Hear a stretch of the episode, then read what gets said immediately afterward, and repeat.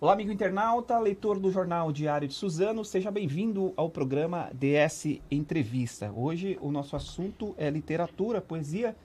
E ele já foi entrevistado pelo Jô Soares na Rede Globo, já foi entrevistado pelo Antônio Abujanra no Provocações, no Manos e Minas, já foi entrevistado também no Metrópolis e hoje será entrevistado aqui no DS Entrevista por esse humilde entrevistador aqui de Suzano.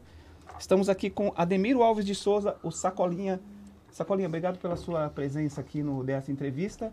Queria que você desse uma saudação para o nosso internauta que está nos acompanhando nesse momento. Saudações internauta aí do Diário de Suzano.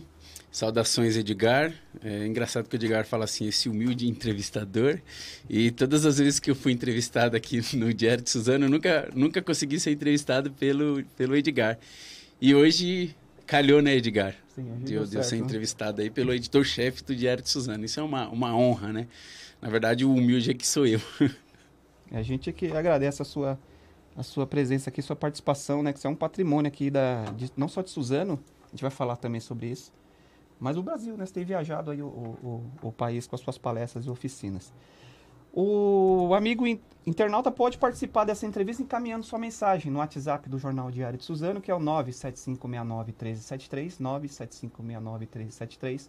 Ou se você preferir, você deixa a sua mensagem na própria live da página do Jornal Diário de Suzano. Lembrando que essa entrevista está sendo transmitida ao vivo aqui no Facebook. Ela pode ser acompanhada também no canal do YouTube do Jornal Diário de Suzano, também no portal www.diariodesuzano.com.br e também tem uma novidade, agora também em podcast na plataforma do Spotify do Diário de Suzano. Você também pode, poderá acompanhar essa entrevista depois na sua residência, no seu carro. Bom, Sacolé, vou começar então. Eu, antes de falar do, do, das suas obras, do, dos, dos, seus livros, né? É, você tem. Queria que você falasse um pouco. Você tem, tem acompanhado nas redes sociais, você tem viajado bastante o, o país, né? Você estava em Campinas sim. esses dias. Bastante. E você tem feito oficinas e também palestras, palestras, nas escolas, né? Sim, sim. Qual que é, como que como que está isso? Eu queria que você falasse um pouco. É, é, em 2012, até 2012, eu tinha conhecido todo o Brasil, tinha viajado para todos os estados brasileiros, é, sem sequer gastar um centavo, né? Tudo era através de convite para ir dar palestra, para fazer oficinas, enfim. E de uma certa forma eu ainda ganhava com isso, né? Então pagavam minha hospedagem, pagavam minha passagem aérea e tudo mais, e eu ainda recebia um cachê por isso. E por que, que eu estou dizendo isso? Porque eu sou um pastor da palavra literária, né? Então eu estou sempre incentivando as pessoas a ler para mudar a, a, as suas vidas, né? E eu tive a vida mudada graças aos livros, né? Se não fosse os livros eu não estaria aqui, né? E eu digo isso, né? Porque é possível também ser é, ser remunerado como artista. É possível você conseguir viver financeiramente como artista também. Então, até 2012 eu já tinha conhecido todo o Brasil através desse meu trabalho literário também, né? Eu chego nas, nas feiras de profissões nas escolas, né? O pessoal convida dentista, convida um professor, convida isso, convida aquilo. E aí, quando eu sou convidado para ir nessas feiras de profissões, eu falo: ser escritor também é, é uma profissão, ser artista também é uma profissão. E apesar da, da gente estar tá em crise, né, é, crise em todos os setores, imagina na cultura, é, apesar da gente estar tá em crise também na, na arte na cultura, é, os convites continuam chegando, né, é, menos do que anos anteriores, mas continuam chegando.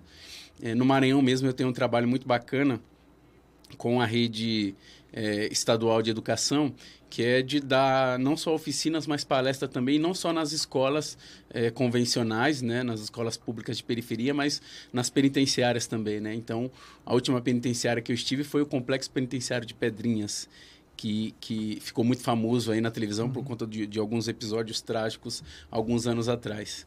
É, e aí, além do Maranhão, outros lugares que eu tenho visitado também, meu trabalho tem sido bem visto. É, a gente vai completar um mês aí do, do, do episódio também trágico, no, um mês, não, um ano, né? Lá no Raul Brasil.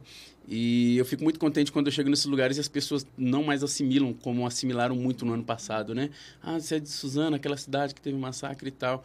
Porque Suzano não é só isso, né? E aí eu fico feliz também de levar o nome da minha cidade. Não só de levar meu nome, não só de levar meu trabalho, mas levar o nome da cidade de Suzano também. O que que, o que, que você queria perguntar para você uma, uma curiosidade. Qual que é o perfil do, do seu público, né? Claro, dos estudantes, assim. Eu queria que você falasse um pouco como que, qual que é o perfil, né? A gente mais da periferia, o pessoal, a idade, E o que, que, assim, quando você está na palestra, o que, que os estudantes mais querem ouvir, assim, de você? O que, que você mais ouve? Que, que pergunta, assim, que, você, que te toca, assim, quando você está nas palestras, que você mais ouve? Então, é uma galera de uma faixa etária entre 12 e 16 anos, né? Sobretudo escola pública de periferia. Eu vou bastante em escolas particulares e tal, mas assim, o meu foco é a escola de periferia, porque eu acredito que uhum. se na minha época de, de, de, estudante de escola pública tivesse tido acesso a escritores como eu, Alessandro Buzo, que você já entrevistou aqui, enfim, eu teria começado a ler muito mais cedo. Eu fui começar a ler com 18 anos, né? O primeiro livro que eu li na minha vida eu tinha 18 anos. E, então, se eu tivesse começado a ler muito mais cedo, talvez eu estaria até, né, um patamar a mais, um patamar acima do, do que eu estou hoje. Ou, ou teria aberto a minha mente muito mais cedo também do que eu abri, né? Então eu vou nesses lugares justamente para isso, para fazer com que essa galera, além de divulgar o meu trabalho, fazer com que essa galera acorde para a leitura. A gente tem hoje, né, os, os, celulares, né? A gente já tinha vários atrativos, né? É, as drogas, é, o, o, enfim, as coisas ruins. Agora apareceu também, né? Uhum. O celular para competir com, com, com o livro, né? Então, o livro ele acaba sempre ficando em último plano. A minha ideia é chegar lá e colocar o livro em primeiro plano, né? Então, quando, quando eu chego nessa escola, o que, que essa molecada espera? Na verdade, eles não esperam nada, né? Eles estão lá, ouviram falar que vai um escritor com o nome de sacolinha e tal, e estão lá pagando para ver. Vamos ver o que, que, tem aí hoje, né? E é engraçado que uma hora e meia de palestra, né? Uhum. É engraçado e interessante. Uma hora e meia de palestra, eu consigo mudar muita coisa da cabeça dele, muita visão deles que eles têm com relação aos livros, né? Porque os livros para eles é sempre aquela coisa assim engessada na prateleira, é, quem escreveu já morreu, né? É, tem, o que está ali não me interessa, é um amontoado de página com um montão de palavras, assim, aquele, aquilo ali está ali não me interessa. E depois que eu facilito para eles, né? Então, tem escola que eu chego, eles não, não, não me viram na internet, não pesquisaram. E aí quando eu chego, eles falam, nossa, eu pensei que ia vir aqui um senhorzinho, porque nome sacolinha, achei que era um senhorzinho, vem aí e tal. Ou escritor, achei que ia vir alguém com, né, com uma roupa social e tudo mais. E me chega você, eu falo, é, chega eu, né? E, e aí são outros 500. Eu já começo a falar é, de, todos, de todos os meus projetos literários, tudo que eu desenvolvi até hoje. O momento em que eu dei aula para MC da Leste, né? É, o momento que eu incentivei a MC da Leste a ler. É, falo de quando eu dei aula para Fernandinho Beiramar nas penitenciárias de segurança máxima do Brasil, tanto em Porto Velho, Rondônia, quanto Catanduvas, no Paraná. E aí eu vou contando esses episódios, recito umas poesias para eles. E tem isso também, né? A poesia é, é, era uma coisa arcaica, né?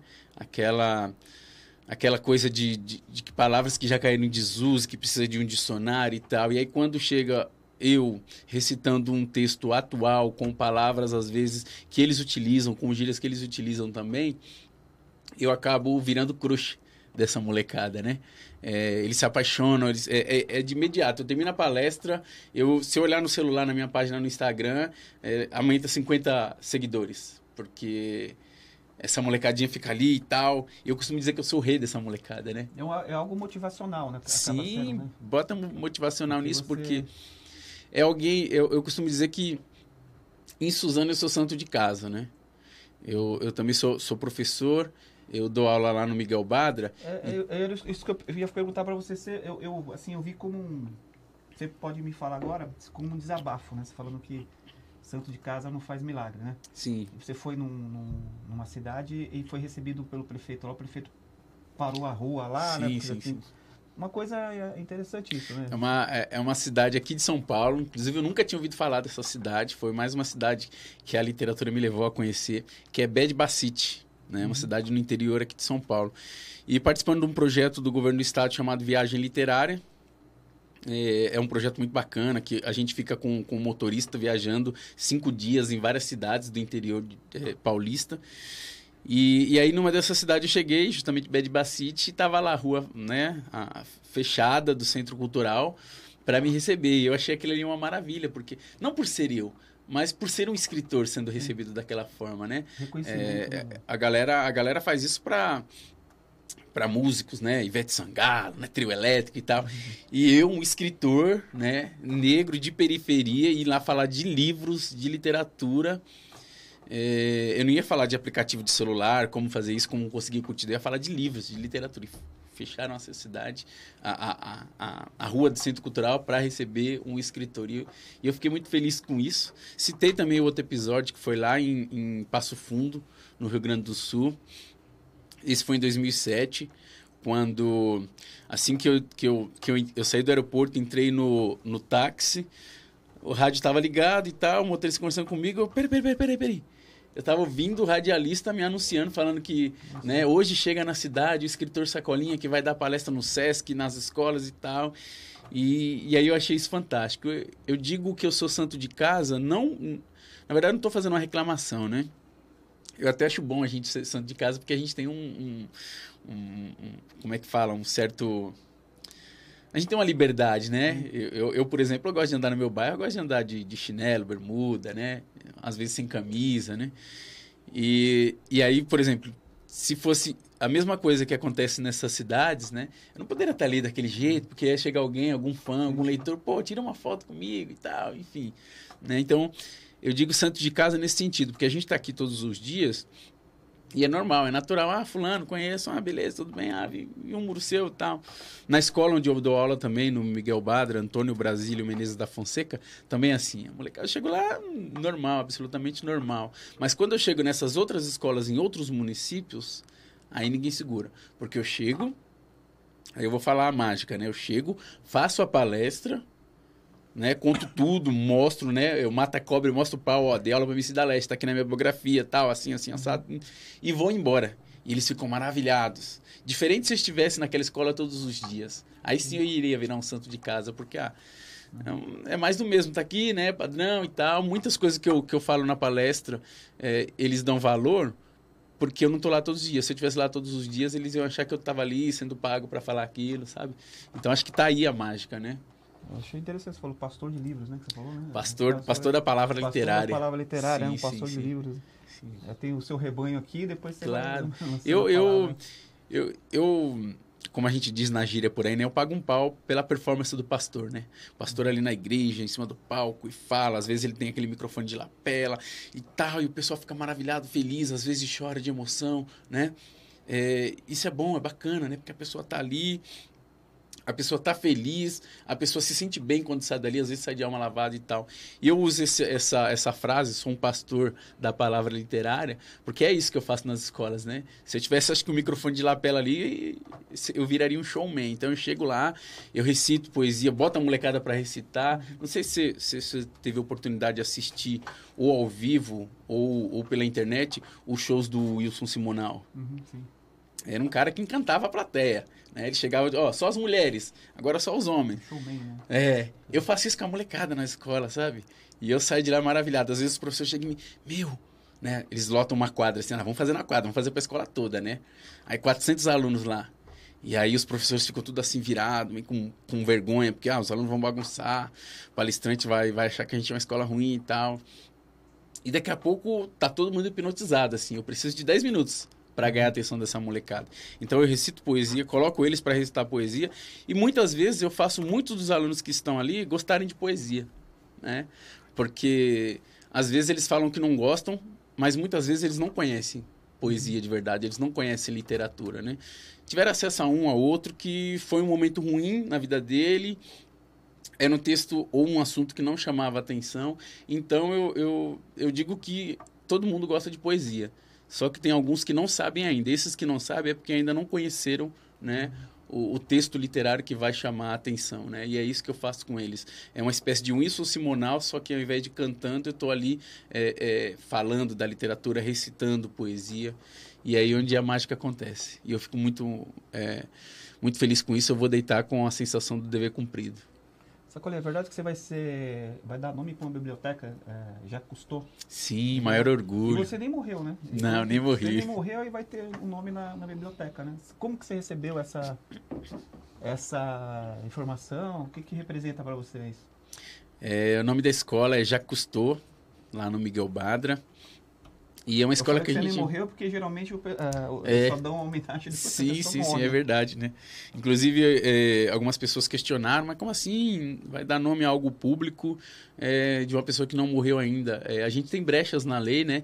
Inclusive, na cidade de São Paulo, a gente tem muitas é, salas de leitura, né, bibliotecas das uhum. escolas com o nome de autores que, que, que estão vivos, uhum. né? A gente tem biblioteca Sérgio Vaz, a gente tem, antes mesmo do, do nosso escritor mogiano, o, o, o é Nelson Abissu, antes Abissu. mesmo dele, dele falecer, ele já tinha também dado nome às salas de leitura nas, nas bibliotecas de São Paulo também. Então a gente tem algumas brechas na lei, também muito depende do município, né? É, nessa escola lá no Miguel Badra, já custou, que não é a escola que eu dou aula, né? A gente já desenvolve um trabalho lá há cinco anos, né? Todo ano a gente faz, desenvolve um sarau lá em novembro. É, é um sarau que já, ficou, já virou tradicional. Não tem mais como a gente dizer não para a escola, né? Então a escola, a gente já sabe que a gente vai começar o ano e já tem na agenda, em outubro ou novembro, a gente tem esse sarau lá nessa escola. E além disso, eu também já fiz muitas palestras lá naquela escola. E toda hora que os professores estão chamando, a gente está lá à disposição e tudo mais. E, e aí uma manhã eu acordei 5 e meia da manhã e, e, e, recebi essa notícia pelo WhatsApp de que eles estavam reinaugurando a biblioteca deles e essa biblioteca ia levar o meu nome, né? Biblioteca Escritor Sacolinha. Olha que coisa, que coisa bacana isso, né? E eu, eu fiquei muito feliz, primeiro porque eu, eu nunca faço as coisas esperando, esperando premiação, né? Esperando homenagens, né? Eu faço porque eu gosto, porque é o meu trabalho, porque financeiramente eu também vivo disso, né? E aí quando a gente vem, quando a gente vem além, além do nosso, da nossa sobrevivência financeira, né? É, dá, além da nossa dá, terapia, dá, dá, dá, dá para viver. Todas as dificuldades que tem na, na, cultura hoje. Sim, a gente precisa ser um empreendedor, né? Já falo disso, né? É, e aí eu fiquei muito, muito feliz justamente por conta disso, né? É uma homenagem que eu não estava esperando. Inclusive um dos professores me avisou que eles iriam me convidar para para reinauguração e não ia avisar. Uhum. Eu só ia saber quando chegasse lá. Mas aí que começou o burburinho, a molecada tirou foto dos graf do grafite que tem eu lá e tal. E aí ele falou, não, o Sacolinha vai saber antes, então vamos avisar para ele agora, né? E aí isso me dá muito orgulho, porque eu nasci estudando história e cansei de ver é, nomes de rodovias, de pontes elevados, como Rodovia dos Bandeirantes, é, Raposo Tavares, Costa e Silva. E eu não via ninguém, ninguém parecido comigo, sabe? É, que morasse na periferia.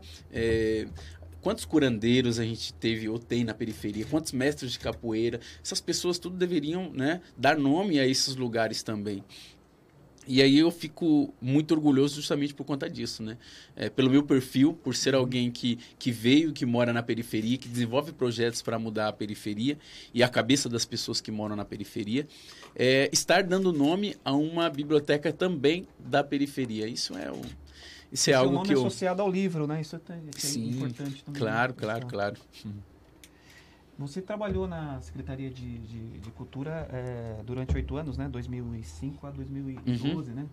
Até você teve um, um, papel fundamental aí de trazer projetos de incentivo à leitura. Teve também o, o, o, primeiro Salão Internacional do Livro de Suzano. E você conseguiu trazer alguns escritores também, o, o Ariano Suassuna, o Marcelo Rubens Paiva, né? Sim, Como que você está vendo hoje é, é, essa situação né, da, da cultura? Você acha que poderia ter é, um salão de leitura, está faltando. Não estou falando só em Suzano, né? Sim. Em âmbito geral. É, a gente, infelizmente, está tendo um, um, uma espécie de, de desmonte, né? É, se a gente tem é, um grupo aqui em cima que deveria ser o maior interessado, né? É, por perpetuar algo, por desenvolver algo, por fazer com que esse algo seja desenvolvido de, de uma forma muito bacana, é, é, esse grupo não está preocupado, esse grupo daqui de baixo também não vai estar tá, e esse aqui muito menos. Ou às vezes pode até estar tá preocupado, mas muito se depende de, de, de, de, verbas desse grupo, ou seja, o federal, o estadual e depois vem o municipal, né? É, eu lembro que nessa época que a gente trabalhou na Secretaria de Cultura de Suzano, a gente tinha o equivalente ao, ao orçamento nacional que era 2%, né? A gente lutava 2% do governo federal, 1% do estadual e 0,5% é, para a cultura municipal. A gente tinha 2% aqui na, na cidade de Suzano, mesmo porque a gente tinha um, um, um secretário de cultura é, muito sensível, que é, que é artista, né? Que é o, hoje é o vice-prefeito, que é o Valmir Pinto, e, e um prefeito também que é, deixava a gente livre para trabalhar. Então, olha, o que, que vocês precisam para a cultura, né? Marcelo Cândido foi muito solidário para a gente na área da cultura, por isso que a gente colocou a cidade de Suzano no mapa é, nacional da cultura. O que a gente tinha naquela época a gente não tem hoje, né? Um governo federal que, que disponibilizava várias bolsas é, é, culturais para os artistas produzirem, vários editais em todas as áreas, não tinha uma área que não tinha edital. E além do governo federal, a gente tinha é, é, tanto as entidades ligadas ao governo federal quanto o, o, a empresa privada, né, o setor privado investindo em cultura também. A gente quase chegou, né, chegou a ter em algum momento, mas agora reduziu bastante. Praticamente, eu nunca mais ouvi falar de alguém que tem. Mas a gente já chegou a ter o, o Vale Cultura, que é uma espécie de um, de um cartão, né, é, da mesma forma como vale alimentação, onde você é, só iria consumir cultura. Então você ia para o cinema, você ia para uma peça de teatro, você podia comprar livro com aquele vale cultura. É, as empresas que, que colocassem esse benefício para o trabalhador teriam um abatimento fiscal né, no, no, no seu orçamento. Então a gente chegou a ter isso. Olha que coisa bacana, né? A gente chegou a ter o Sistema Nacional de Cultura, o SNC, que era o mesmo sistema do SUS, né? Sistema Único de Saúde. E hoje todas essas políticas públicas, é, infelizmente, é, estão à deriva, né? Tem muitos artistas aí tentando sobreviver, batendo, né? na mesma tecla o tempo todo.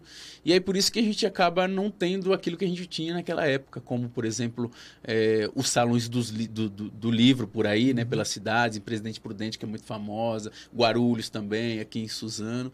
Infelizmente aqui em Suzano a gente parou na primeira edição, estamos tentando desenvolver a segunda edição. Estamos em conversa aí com o secretário de Cultura, com o secretário de ah, Educação. Essa possibilidade, então. Sim, sim, sim, sim. Salão, é a possibilidade e a vontade política também, né? Porque a vontade política também é tudo, uhum. né? para que a gente possa desenvolver esse segundo Salão Internacional do Livro e também o segundo encontro de autores regionais, porque aqui na nossa região do Altietê a gente tem muitos escritores, inclusive com livros publicados, né? É, que estão aí à deriva, né? Sem um espaço para vender seu livro, sem um espaço para é, para comercializar, né? Que é isso que o escritor quer. Se ele faz um livro, ele precisa vender, né? E é isso que falta para a gente hoje em dia. E é, as pessoas estão desestimuladas, né? Você vê, eu preciso, eu trabalho, como eu disse, eu sou um empreendedor literário, né? Então, eu acordo 5 e meia da manhã e vou dormir 10 horas da noite. E a, a, a, a maioria desse tempo eu tô, tô ali, né? Uhum. Emitindo uma nota fiscal, respondendo um e-mail, é, divulgando meu trabalho nas redes sociais, escrevendo, lendo. É só assim para eu sobreviver. Mas tem gente que fala assim, não, eu não vou e não vou me matar sabendo que no final do mês eu posso não ter né, nem sequer o dinheiro para comprar a caixa de leite dos meus filhos. Então essas pessoas acabam indo desperdiçar o seu talento atrás de uma uhum. de uma de um, de um computador, numa empresa ou numa marcenaria, enfim. Sacolinha, você prestou serviços também para a Unesco e para o Ministério da Justiça, né? Tem um Sim. projeto chamado Uma Janela para o Mundo, Leitura nas Prisões. Queria Sim. que você falasse um pouco desse projeto ele tá, ainda está em, uh, em, vigor? Como, como está funcionando? Não, ele não está em vigor, mas a gente até hoje colhe é, os frutos desse trabalho. A gente iniciou ele em 2010. Foi eu é, e a Maria Valéria Rezende, que é uma uhum. escritora da Paraíba, super premiada. É, a gente foi convidado pela, pelo Timothy, que é um, um americano que está aqui no Brasil desde a década de 80, e ele tem um projeto de educação de jovens e adultos em, em áreas rurais, né? Uhum. E ele trabalha para a Unesco. E aí, através, através do, time, do convite do Timothy, reuniu-se eh, nós dois escritores, eu e a Maria Valéria Rezende, o pessoal do, do Ministério do Desenvolvimento Agrário, o Ministério da Cultura e o Ministério da Educação, numa reunião em Brasília em 2010, né? Uhum. Foi em março de 2010. E todas as partes ali estavam interessadas em desenvolver projetos de incentivo à leitura nesses lugares. Então, por que o Ministério do Desenvolvimento Agrário estava envolvido? Porque eles já tinham um projeto nas zonas rurais onde eles levavam um baú de livros para a galera ler, ali debaixo uhum. da árvore, enquanto estava trabalhando na hora do almoço e tal, né? É, e aí a gente se juntou todo, todo, todo esse povo e discutiu um projeto parecido nas penitenciárias de segurança máxima.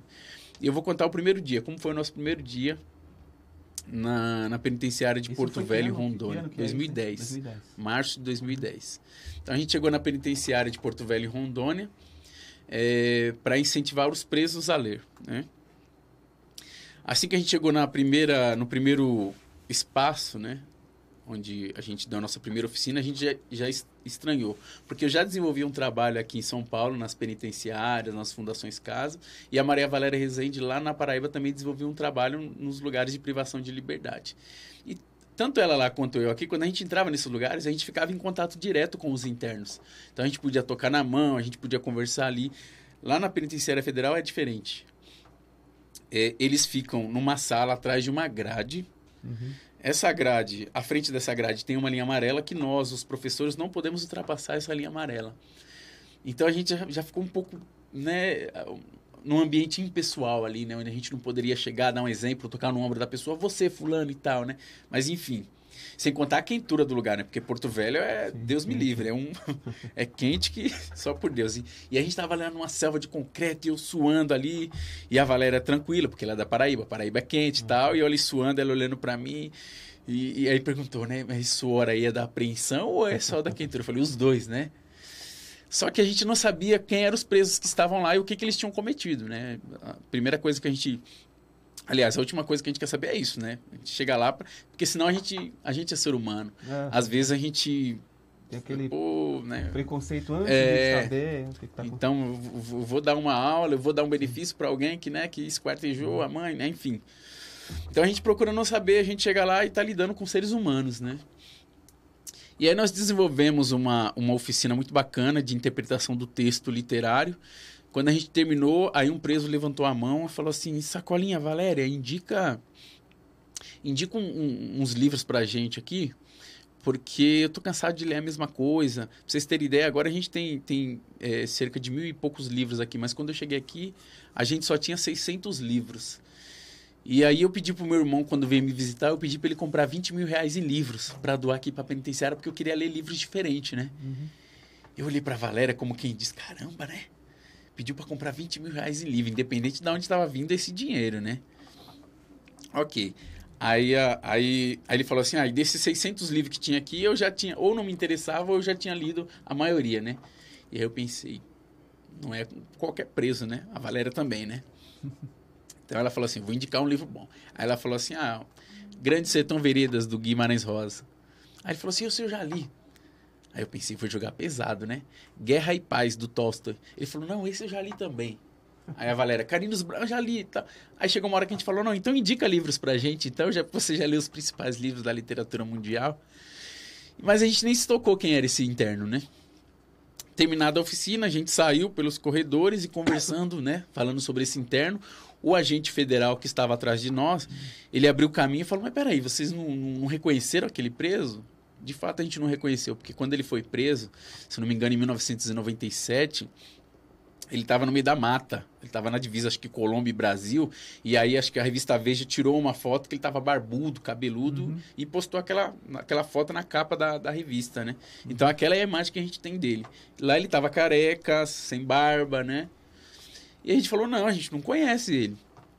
Ele falou, conhece sim, pô. Esse é o Luiz, Luiz Fernando. Luiz Fernando? É, o Luiz Fernando, Fernandinho Beiramar. Aí caiu a ficha, né? Eu falei assim, ah... Agora a gente entende, né? O, o, o, porquê dos livros que ele já tinha lido, o porquê dos 20 mil reais, né? E, e a molecada, eu digo isso porque uma vez eu cheguei, depois desse episódio, eu cheguei na, numa unidade da Fundação Casa aqui em São Paulo. E um dos, do- do- dos internos perguntou para mim como que era dar aula para Fernandinho Beiramar. E aí eu perguntei para ele assim, depois, que, depois que eu respondi, eu perguntei, mas vocês têm o, o sonho de ser igual o Fernandinho Beiramar, né? Ele se assustou assim na cadeira, assim, falou, não, não, não é assim. Eu falei, não, é sim, porque eu, eu, eu sei o que, que acontece com vocês, eu sei que muitos de vocês queriam ter o poder que o Fernandinho Beiramar tem. Aí falou assim, é, né, não é por aí, é porque quando a gente chega aqui, às vezes a gente sofre de vários lados, e aí tem gente que vem adotar a gente, então o que resta pra gente é isso, né, senhor? Aí eu falei, pois é, eu tenho uma fórmula mágica, eu tenho o manual que vai fazer você ser igual o Fernandinho Beiramar, que você vai fazer você ter o mesmo poder que o Fernandinho Beiramar. Aí o adolescente falou assim, como assim? Aí eu fui dei um livro pra ele, né? Ele ficou assim, segurando o livro sem entender. Eu falei, olha, o Fernandinho Beiramar, ele só é o que é porque ele lê, né? É, às vezes os crimes que ele foi acusado de cometer, ele sequer pegou numa arma para cometer esse crime. Às vezes as drogas que ele foi acusado de traficar, ele sequer chegou a tocar. Alguém fez isso por ele, amando dele, né? E isso só é possível com um cara que tem cabeça, com um cara inteligente. Ou seja, até no crime a gente tem que ter estudo, até no crime a gente tem que ter leitura, né? E aí eu contando esse episódio da Fundação Casa numa recepção aos calouros do curso de letras da USP, um estudante me perguntou se eu achava bonito incentivar um adolescente da Fundação Casa a ser igual ao Fernandinho Beiramar. E eu falei que eu não estava incentivando o adolescente a ser igual ao Fernandinho uhum. Beiramar, estava incentivando o adolescente a ler. Eu usei de um instrumento, né, para chamar a atenção do adolescente para ler, né? E aí foi quando foi quando ele me, ele jogou novamente outra pergunta, né? Mas você acha que você vai recuperar um Fernandinho Beiramar da criminalidade através dos livros? E aí eu disse o seguinte, eu posso até não recuperar, mas eu posso mudar o rumo do crime que ele comete. E ele falou assim, mas como assim? Não tô entendendo. Eu falei, ué, Fernandinho Beiramar pode virar, pode virar político. E aí é que eu não tô dizendo que todo político é bandido, que todo político é uhum. é ladrão. Mas é, a gente ouve muito, a gente cresce na periferia, ouvindo, vendo na televisão, que os, que os bandidos estão nos bairros pobres, nos bairros carentes, da Tiradentes, Coab 2, né? Itaquera. E quando a gente vai ver, esses que estão na periferia não são bandidos de fato, né? Por exemplo, no Brasil a gente tem promotor, que já foi provado que, que, que, é ladrão, que já foi preso. A gente tem juiz, que já foi preso. Uhum. Então, o Fernandinho Beiramar pode virar juiz, pode virar um promotor, né? Porque a gente precisa tirar isso da cabeça do povo que mora na periferia, esse povo pobre, trabalhador, e aí pobre financeiramente falando. A gente precisa tirar isso da cabeça deles para que eles passem a ter orgulho do, do, do, lugar onde eles moram, né? Porque a gente não tem traficante na periferia. De verdade, a gente não tem. A gente tem algumas marionetes, né? Que fazem o trabalho sujo, mas o verdadeiro traficante, por exemplo, tem aeroporto, tem heliporto. Não tá lá, né? É, não tá lá. Né? né? Enfim, é, é, isso que eu procuro fazer com o trabalho da, da, da leitura, né? Eu poderia ficar em casa escrevendo, tentando sobreviver financeiramente só escrevendo e esperar os direitos autorais chegar. Mas eu procuro ir para os lugares justamente para colocar isso na cabeça das pessoas. Olha, eu só estou falando isso para vocês porque os livros me, me disseram, uhum. né? Eu só tenho essa desenvoltura por conta dos livros, né? E, e não é à toa que eu fui chamado junto com a Valéria para desenvolver esse projeto piloto nas penitenciárias de segurança máxima. Foi o primeiro projeto no Brasil, nas penitenciárias federais, que a gente tem notícia é, que a gente desenvolveu, né, um projeto de incentivo à leitura nesses espaços. Poderiam chamar um especialista, um professor de universidade, mas chamaram a mim, chamaram a Maria Valéria Rezende de escritores para a gente desenvolver esse trabalho. E além do, do trabalho com os presos, a gente passou a desenvolver também um trabalho com os funcionários, uhum. porque eles têm muito, eles reclamam bastante que tudo que vai lá é para o preso. O preso que cometeu um crime na sociedade, que fez algo errado, recebe um monte de benefício, uhum. né? E, e, eles que estão lá trabalhando, protegendo, fazendo com que os presos não, não, saiam, eles não recebem nada. Então a gente desenvolveu também um trabalho com, com, os, com os funcionários, com os, os, os agentes, os policiais, com os funcionários lá, eles têm dentista, tem pedagogo, enfim, a gente desenvolveu também esse trabalho com eles. Chegamos a desenvolver concurso literário entre penitenciários, na época eram quatro, né? Quatro unidades. E conseguimos também engatar um projeto que foi pioneiro e que agora está espalhado em vários estados do Brasil, que é o projeto pela é, é Remissão pela Leitura. Então, o preso, Esse ele... Tá, tem bastante lugar, né? Tem, tem muitos lugares. Bastante assim, a cada... Né? O, o, padrão é assim, a cada livro que o preso lê, ele faz uma resenha, essa resenha vai até o juiz ou, ou uma equipe né, de, de, de, profissionais lê essa resenha e se for provado mesmo de fato que ele leu e entendeu o livro, ele ganha de um até dez dias de remissão na, na sua pena, né? Então, assim, quando chega é, numa penitenciária, por exemplo, aqui em Suzano tem uma penitenciária, chegou o projeto de remissão pela leitura. Se tiver 10 presos analfabetos ali, esses 10 presos vão para a escola da penitenciária para aprender a ler, para começar a ler e ter a sua remissão pela leitura, né? É, muitos vão atrás, aí eu volto ao episódio do Fernandinho Beiramar na Fundação Casa, né? Que eu, pra incentivar a molecada, eu falei, ó, pra ser igual o Fernandinho Beiramar, tem que ler. Muitos vão atrás para ler, para ter a sua pena diminuída. Mas quando eles começam a perceber o verdadeiro valor e o significado dos livros na sua vida, a remissão pela leitura se torna uma coisa Secundária, irrisória, irrisória. E para finalizar essa, essa, esse meu comentário, eu acredito que os presos que estão lá dentro, né, é, eles não são tão beneficiados, eles não são mais beneficiados do que a gente que está aqui fora e lê. Porque lá, a única coisa que resta para eles é tempo. Tempo eles têm de sobra, então eles vão ler. A gente aqui fora tem um milhão de coisas para fazer e vem o celular para tirar mais ainda o nosso tempo. Quando a gente para para ler um livro e consegue ler esse livro até o final, pode ter certeza que você teve a sua remissão pela leitura também. Ali você aprendeu muito, ali você aumentou o seu vocabulário, ali você teve a possibilidade de aumentar mais o seu salário a cada página que você leu e você teve a sua remissão porque você se transformou numa pessoa melhor para você mesmo, né? Porque às vezes a gente luta para ser é, é, uma pessoa melhor para a sociedade e esquece de ser uma, uma pessoa melhor para a gente mesmo. Você já passou algum apuro aí na, nas suas andanças? Ou, ou, não? Até agora tá tranquilo? Passei, Teve passei. algum apuro aí que você, você quer contar? Passei um apuro no Rio de Janeiro, é, no Morro de Santa Teresa. Vou contar. Eu tive, eu tive no Rio de Janeiro uma, uma acho que foi a primeira vez em 2006.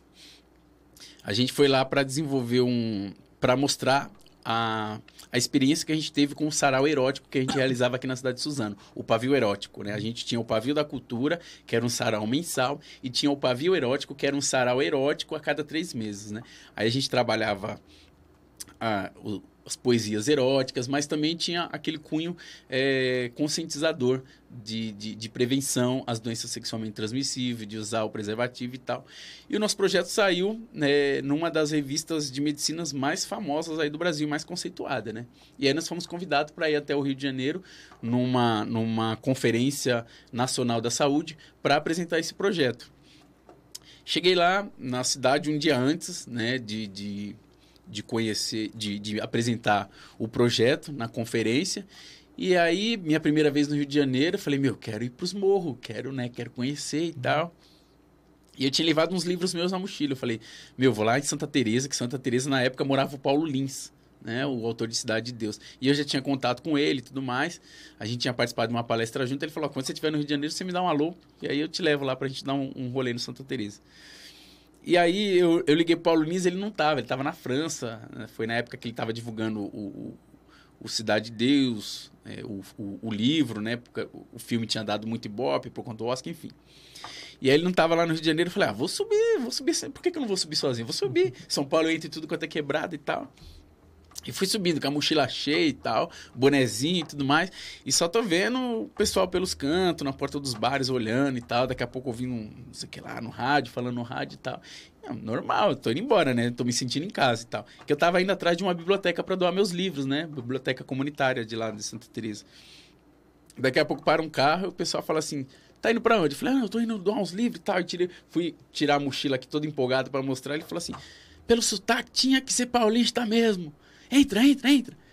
E aí me levaram para uma, uma sala lá. Depois eu fui descobrir que era uma escola desativada.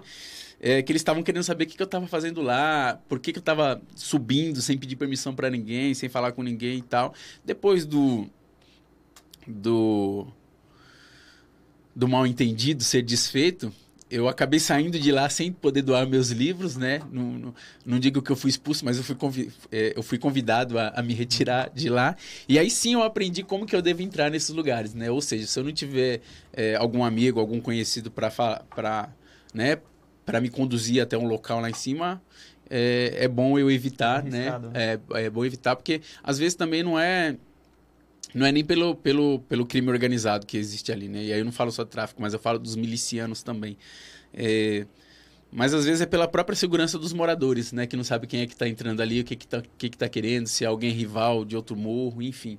E aí eu aprendi de 2006 para cá eu acabei entrando em muitos morros cariocas. Claro, fui bem atendido, já dei oficina, inclusive no, no logo que aconteceu aquele episódio lá no Complexo da Maré, do Exército, né? De ter intervenção e tal. É, três meses depois eu fui para lá desenvolver um, um, uma oficina numa, numa entidade e eu entrei, eu entrei num, acho que andei 10% do que, que é o complexo da maré, né? Aliás, o complexo do alemão, né? Ali na, naquela região. É, E eu, o que eu descobri é que, assim, periferia é periferia em qualquer lugar. O mesmo cachorro que você encontra aqui em Suzano Foronata, você encontra lá. O mesmo trabalhador, e a maioria das pessoas que são é, é, trabalhadores é, estão naquela periferia também do Rio de Janeiro. Assim como está no Maranhão, como está na Paraíba, enfim. O, o, seu primeiro livro, falar um pouco do, de livro agora, do, do, do, da sua obra, né? Seu primeiro livro foi O Graduado em Marginalidade, esse, né? 2005. Uhum. E você está com o, último aí que foi lançado é, no ano passado, né? Que é o Dente de Leão Sustentável Leveza do que até li já as crônicas de 2019. Eu queria que você falasse o que, que mudou do seu primeiro livro, está na forma de você pensar, de você escrever, do primeiro livro para esse livro. Sim. O Graduado em Marginalidade foi um romance, né? Eu escrevi ele de 2003 para 2004 e publiquei ele em 2005. É, e por incrível que pareça, até hoje, não agora, porque está esgotada a segunda edição. Nós vamos fazer uma terceira edição, vai lançar agora em junho. Mas por incrível que pareça, até hoje é o livro mais comentado meu. Até quando tinha a sua segunda edição, era o livro que todo mês eu recebia direitos autorais, né, através da editora Confraria do Vento, lá do Rio de Janeiro. E, e é um livro que que me lançou para a literatura que hoje é chamada de literatura marginal e periférica, né? É, é uma literatura feita por quem mora em bairro de periferia. Então, até hoje eu sou lembrado por conta de graduado em marginalidade e, e, e pela essa ousadia, né, de ter lançado um primeiro livro sendo um romance. Né? Muitos começam ali com a, reuniam as poesias, reuniam os contos. Eu já de cara já fui lançando um romance. Então eu devo muito ao graduado em marginalidade. Inclusive vale citar um outro episódio que ocorreu na Fundação Casa. E eu digo nos lugares, as pessoas acham até esquisito dizer isso, mas eu digo que eu sou best-seller nas Fundações Casas de São Paulo. A molecada se estapeia para ler graduado em marginalidade, né? E teve um episódio, é, a galera da associação que eu faço parte, a Associação Cultural e Literatura no Brasil, estava na, na Fundação Casa de Guaianazes, desenvolvendo um sarau. Eu não estava, e a turma sacou um livro, um graduado em marginalidade, para sortear. E a maioria da molecada ali conhecia esse livro já, porque já tinha circulado em outras fundações casa, eles faziam tráfico do livro, né? Mãe leva para fulana, né, que vai levar pro filho que está em outra fundação casa, né? E aí quando foi sortear o livro ali, tava entre dois ali e um que ganhou, que ficou todo contente, o outro veio para cima dele para brigar, para pegar o livro, não que o livro é meu e tal. E eu fiquei muito contente por isso, assim, né? Além de, de ver essa molecada brigando por livro, né? para ler, eles estavam brigando pelo graduado em marginalidade, o meu primeiro livro. E, e é muito, é muito, eu tenho muito orgulho em dizer que eu sou best-seller na Fundação Casa, porque é muito fácil a gente ser best-seller com quem já lê. Né? Se você pegar, pagar uma equipe de, de especialistas, se constrói ali um trabalho, um livro, faz uma divulgação, um marketing bacana e você vira best-seller e você está lá na lista dos, dos mais vendidos. Né? Se você tiver dinheiro, você consegue isso. Mas eu quero, quero ver ser best-seller com quem não lê. Né? Então, se chega lá, você incentiva a leitura e aí você ainda faz com que eles gostem daquele livro que você escreveu. Então, eu tenho muito orgulho de dizer isso também, né? E aí de lá para cá eu publiquei outros livros, eu tenho oito livros publicados. O último foi esse aqui, que é um livro de, de, de crônicas, né? Dente de Leão, A Sustentável Leveza de Ser. É, é, um livro que eu falei aqui na minha última entrevista, mas agora eu tenho novidades para falar uhum. sobre este livro. É, o título Dente de Leão é, é, refere-se àquela planta. A gente, quando era moleque, vivia no meio do mato caçando essa planta para ficar soprando, né? Uhum. É, alguns comiam como se fosse algodão doce, não tinha dinheiro, passava aquele senhor lá fã, fã, vendendo algodão doce, a gente não Verdade. tinha dinheiro.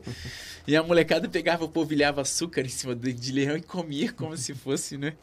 Enfim, tem muito, pode ter muitos desses meninos que estão vivos hoje, inclusive eu, e talvez a gente não tenha adquirido nenhuma doença porque a gente comeu esses dentes de leão. Porque o dente de leão ele é uma punk, é uma planta alimentícia não convencional.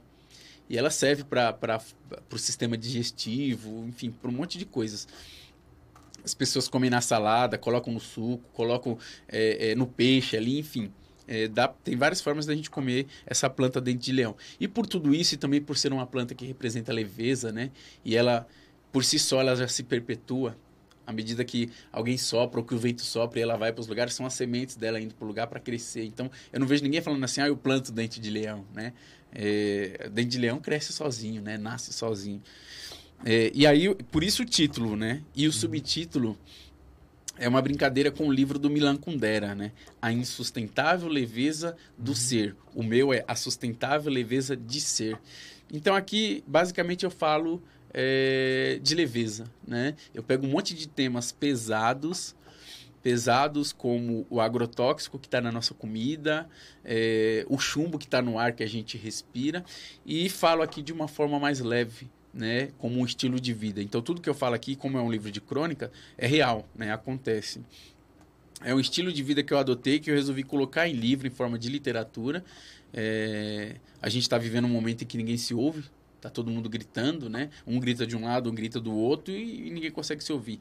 Então eu peguei o tema que essas pessoas gritam e querem defender aqui, que gritam e querem defender aqui, e coloquei no livro é, dialogando de uma forma mais leve, de uma forma, olha, eu estou matando a cobra e estou mostrando o pau, né? Deu certo comigo, pode dar certo com você também. Então eu falo, por exemplo, de reciclagem, né?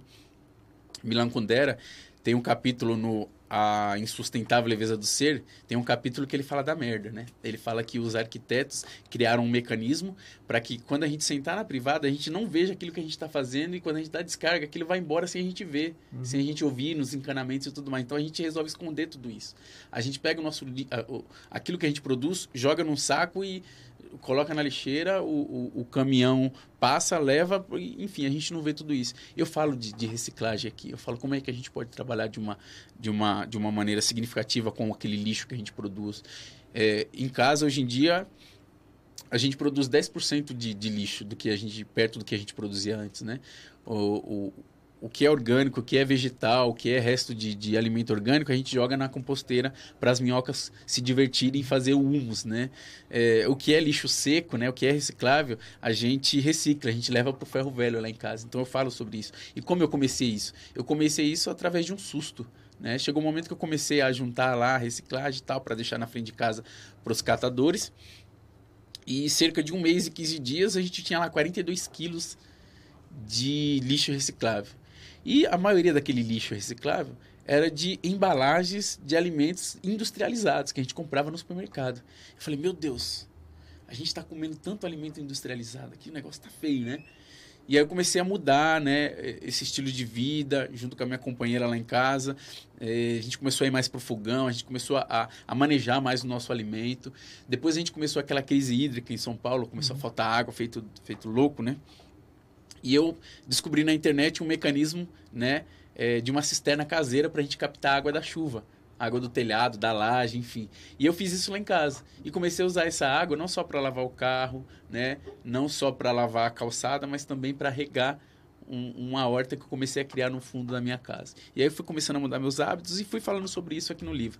Aqui também eu falo sobre sobre suicídio, né, sobre depressão, que são as doenças do, do, do tá século. Na, tá né? na primeira edição. Tá na primeira edição, mas eu Já tenho tá uma, tenho uma novidade, né? Uhum. É, em junho, quando sair a terceira edição de Graduado uhum. de Marginalidade, também vai sair, vai sair. a segunda Bacana. edição de Dente de Leão. Como que encontra? Eh, nas livrarias?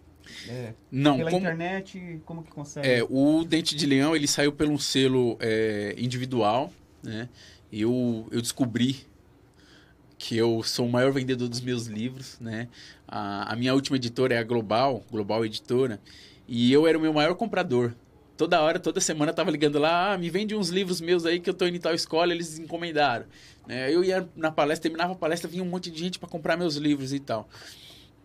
E aí, como eu sou um empreendedor literário, eu, eu falei assim, não, mas peraí, tem pessoas ganhando duas vezes em cima de mim. Ganham publicando meu livro, vendendo, e ganham quando eu compro o meu livro para revender. Né? Uhum. Então eu comprava por um valor X, por exemplo, a 20 reais, para vender a 30 reais. A editora estava ganhando em cima disso também. Né? E eu falei, por que eu não publicar os meus próprios livros? Né? E aí eu fiz uma experiência agora, né? É, uhum. em junho do ano passado, publicando Dente de Leão através de um selo individual chamado seu. isso chamado vasto mundo. É, vasto mundo justamente porque a leitura é vasta né? A gente tem uma quando a gente abre um livro a gente vira, vive num mundo vasto né?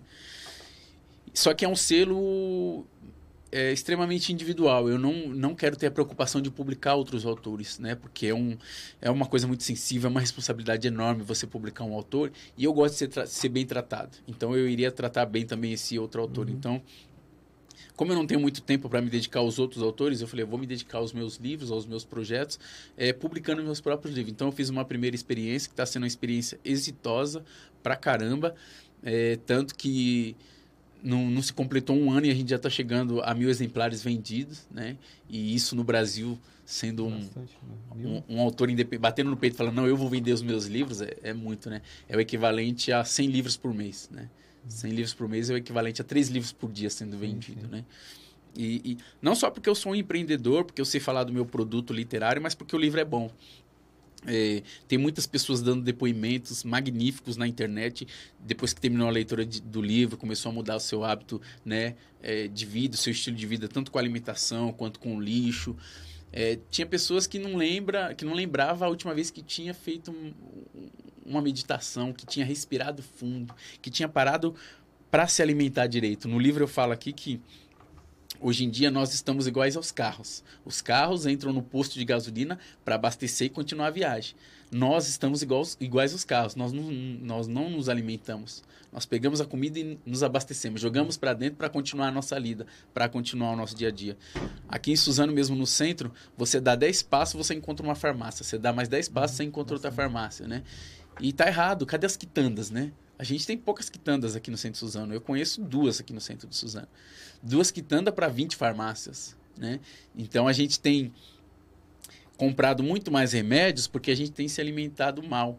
E eu falo isso no livro e as pessoas estão dizendo, olha, eu estou mastigando melhor parece os alimentos. Parece que as cidades são doentes, né? Parece estão... Muito, muita, muita farmácia. E o pior é que não, parece, é, é, é real, é né? Real, as né? pessoas estão, né? Infelizmente. Sacolinha, o nosso tempo está bem estourado aqui, mas eu queria ainda, se você permitir, fazer mais algumas perguntas ainda.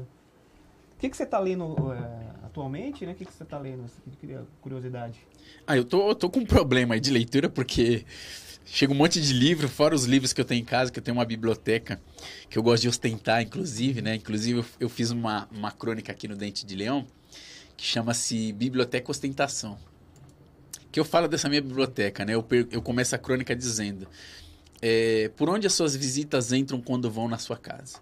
Na minha casa elas entram pela biblioteca. Não porque não porque é, o, o, a entrada é por ali, né?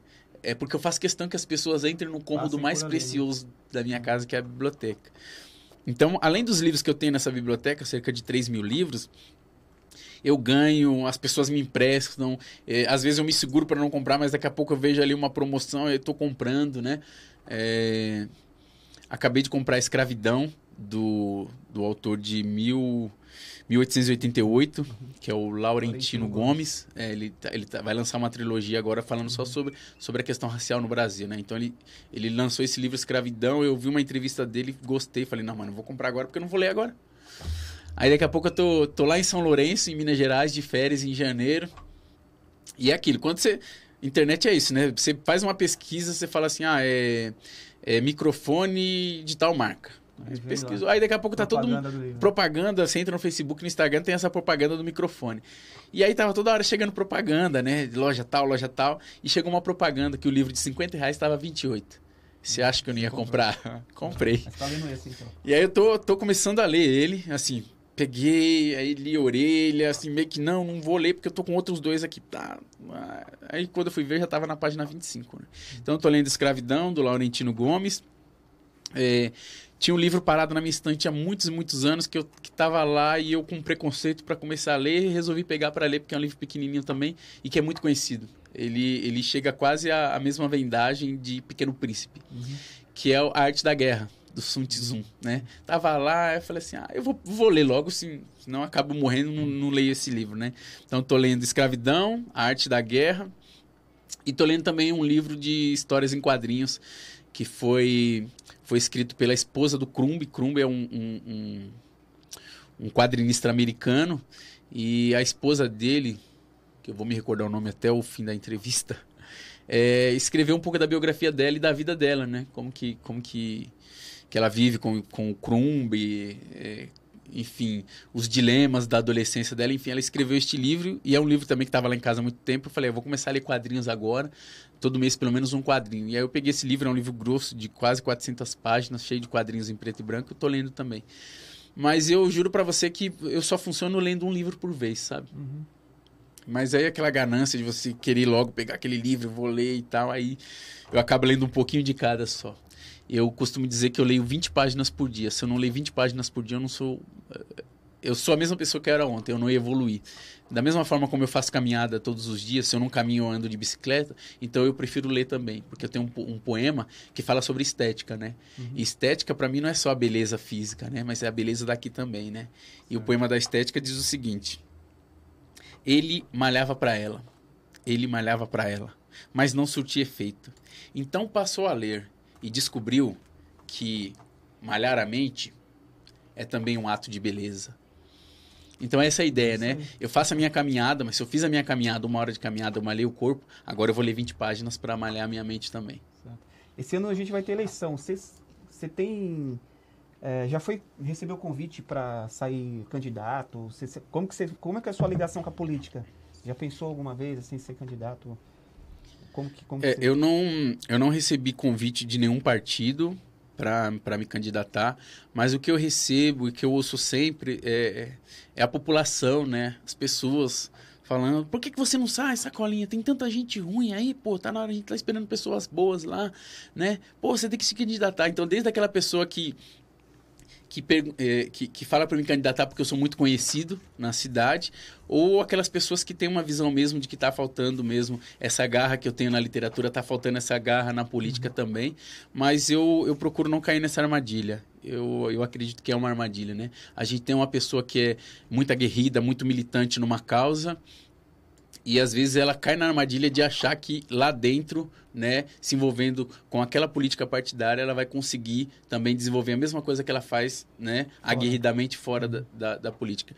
Eu sei que o que eu faço aqui eu só consigo fazer porque não tem outras pessoas ali, não tem outros interesses, né, chegando, interesses financeiros, interesses farmacêuticos, interesses da indústria alimentar, né, é, chegando ali para me atrapalhar. Então eu consigo desenvolver é, fazer esse trabalho com desenvoltura. O que seria diferente se eu entrasse, por exemplo, numa, numa Câmara Municipal, se eu entrasse no Legislativo. A gente sabe que tem muitos interesses envolvidos aí, enfim. É, que que ia cortar minhas asinhas ali, sabe? E ali eu poderia me transformar, ou eu, ou eu aceitaria me transformar em mais do mesmo, ou então eu, eu aceitaria em ter muitos, muitos inimigos, inimigos inclusive poderosos também, né?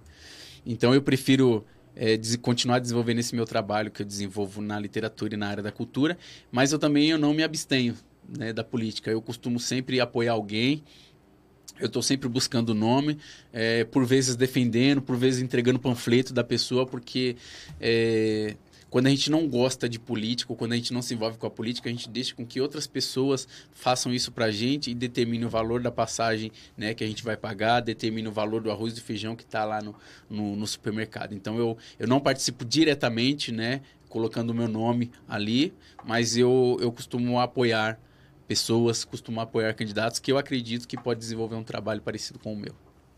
Sacolinha, comecei a entrevista aqui falando que você foi entrevistado pelo Antônio Abujanra lá no, no Provocações, né?